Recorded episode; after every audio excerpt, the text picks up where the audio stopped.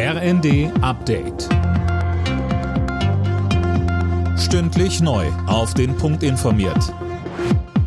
Ich bin Silas Quiring. Guten Tag.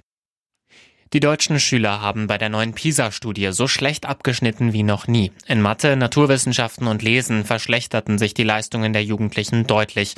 Der OECD-Bildungsexperte Francesco Avisati sagte, die Corona-Pandemie scheint ein offensichtlicher Faktor zu sein, der die Ergebnisse beeinflusst haben könnte.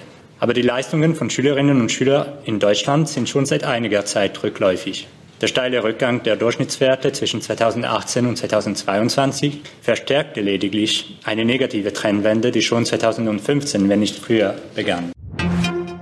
Der Krieg zwischen Israel und der Terrororganisation Hamas beschäftigt heute auch die EU-Innenminister. Sie beraten, welche Folgen das für die Sicherheitslage hat. Zuletzt hatte der Verfassungsschutz in Deutschland vor einer erhöhten Anschlagsgefahr gewarnt.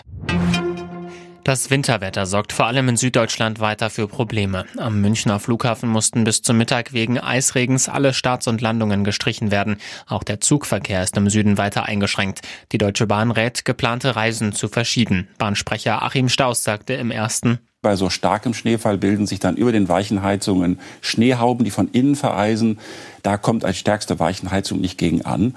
Und wenn Sie eine Oberleitung haben, die im Eisregen fingerdicke Eispanzer plötzlich bekommt, dann hängt die runter. Sie können keinen Strom mehr übertragen. Da stehen dann Züge plötzlich auf freier Strecke und wir können sie nicht mehr weiter bewegen.